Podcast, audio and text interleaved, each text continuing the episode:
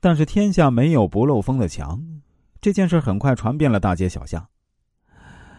离李霞家不远的我呢，经常会听到一些闲言碎语，比如说“扫把星”之类的。有几次，李霞的父母还因为听到这样的话跟别人争吵起来。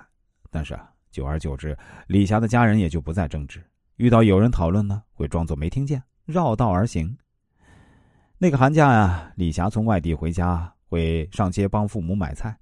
左邻右舍有些调皮的小孩啊，会追在他身后喊一些不堪入耳的称呼，什么“狐狸精”啊、“扫把星”啊、“野鸡”之类的。李霞就再也不出门，把自己封闭起来。然而，这并不能阻止那些调皮的孩子。他们经过李霞家的时候啊，仍然会嬉笑的大喊：“狐狸精，快来看狐狸精！”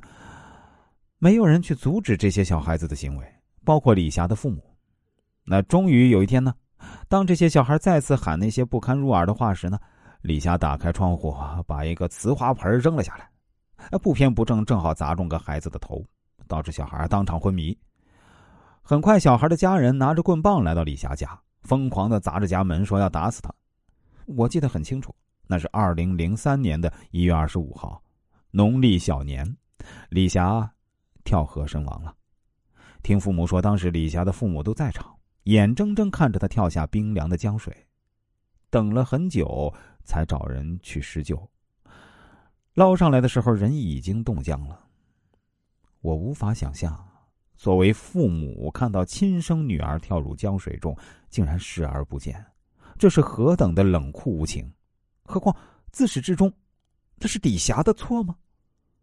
更可怕的是，在这件事情上，李霞的父母、小孩子、那些小孩的家人。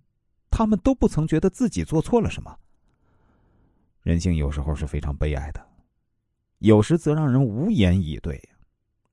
我们都知道，人生在世，无论是人性之善还是人性之恶，驱动的主要因素就是利益。